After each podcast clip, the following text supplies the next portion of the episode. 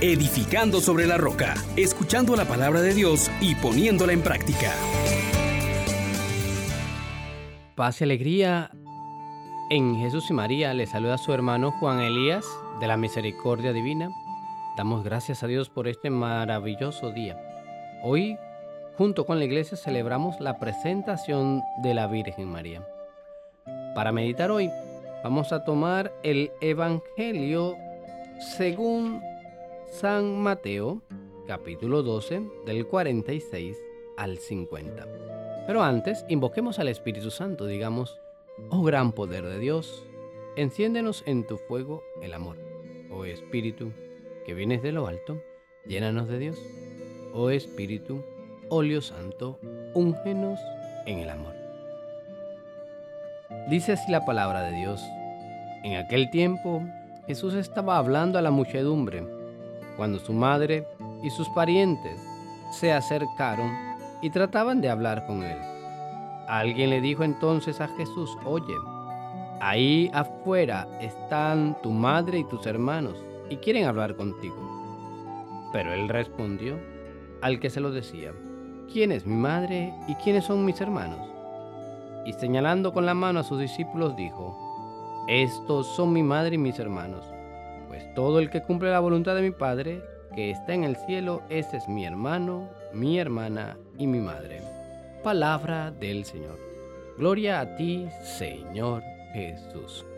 Hermana, hermano, hoy con esta memoria de la presentación de la Virgen María recordamos esa tradición muy antigua que cuenta que la Virgen María era muy niña y sus padres San Joaquín y Santa Ana la llevaron al templo de Jerusalén y allá la dejaron por un tiempo junto con otro grupo de niñas para ser instruida muy cuidadosamente respecto a la religión y a todos los deberes para con Dios. Esta fiesta nace por allá por el 543 en ocasión de la dedicación de la Basílica de Santa María la Nueva en Jerusalén. Yo quiero que meditemos algunas cosas muy importantes, mis hermanos. Miren, tomemos eh, un sermón del gran obispo San Agustín. Les pido que atiendan a lo que dijo Cristo el Señor, extendiendo la mano sobre sus discípulos. Estos son mi madre y mis hermanos. El que hace la voluntad de mi Padre, que me ha enviado, es mi hermano y mi hermana y mi madre. Por ventura, no cumplió la voluntad del Padre, la Virgen María, ella que dio fe al mensaje divino, que concibió por su fe, que fue elegida para que de ella naciera entre los hombres el que había de ser nuestra salvación, que fue creada por Cristo, antes que Cristo fuera creado en ella. Ciertamente, cumplió Santa María con toda perfección la voluntad del Padre y por esto es más importante su condición de discípula de Cristo que la de madre de Cristo. Es más dichosa por ser discípula de Cristo que por ser madre de Cristo. Por esto María fue bienaventurada porque antes de dar a luz a su maestro lo llevó en su seno. Pero yo te hago una pregunta a ti, mi hermano, mi hermana. ¿Cómo llega María a ese punto? ¿Cómo pudo María llegar a darle el sí al Señor? Pues la, la respuesta la encontramos mirando esta infancia dichosa de María en la casa del Señor. Ella ha puesto su felicidad en escuchar la palabra de Dios desde muy temprano.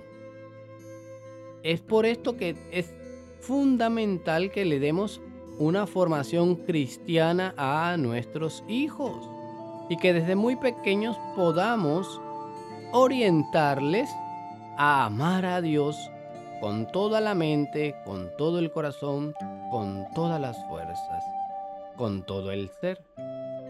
Y así los mandamientos del Señor serán dulces para su corazón. Esto yo quisiera que lo tomemos muy en serio. Porque si bien es cierto que María llevó en su seno el cuerpo de Cristo, más cierto aún es que lo guardó en su mente esa verdad de Cristo, esa verdad que la palabra ya proponía para cuando ella fue invitada por el ángel, ya en su corazón anhelaba estar unida al Señor. Y esta mente de María estaba llena de Dios. La verdad se hizo carne en su corazón antes de que en su seno. Y es más importante eso que estaba en su mente, porque ella guardaba en la mente y en el corazón todas las enseñanzas del Señor.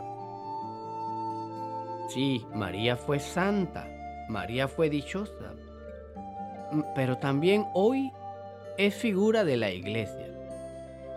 Más importante es la iglesia que la Virgen, la misma Virgen María.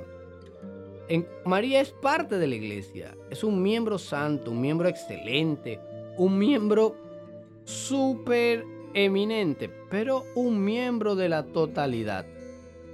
Es uno del cuerpo. Y este cuerpo que somos tú y yo, tenemos esa obligación de concebir a Jesús, de llenarnos de Él, de anhelarle en nuestra mente, en nuestro corazón. Y mientras más temprano empecemos, mejor. Hermanos amadísimos, atendamos a nosotros mismos. También nosotros somos miembros de Cristo, cuerpo de Cristo. Y por tanto, tenemos que ser familiares de Cristo, hermanos, hermanas, madres. ¿Cómo? ¿Cómo podremos ser eso? Dice Jesús, el que escucha y el que hace la voluntad de, mi Padre Celestial, ese es mi hermano, mi hermana y mi madre. Podemos entender lo que significa allí este calificativo que nos da Cristo, hermanos, hermanas. Esta herencia celestial es única y por tanto Cristo, que siendo único no quiso estar solo, quiso que fuéramos herederos del Padre y coherederos suyos.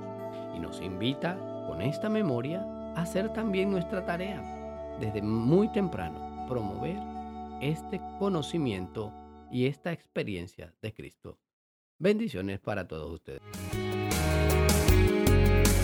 Les exhortamos, hermanos, por la misericordia de Dios, que pongan por obra la palabra y no se contenten solo con oírla.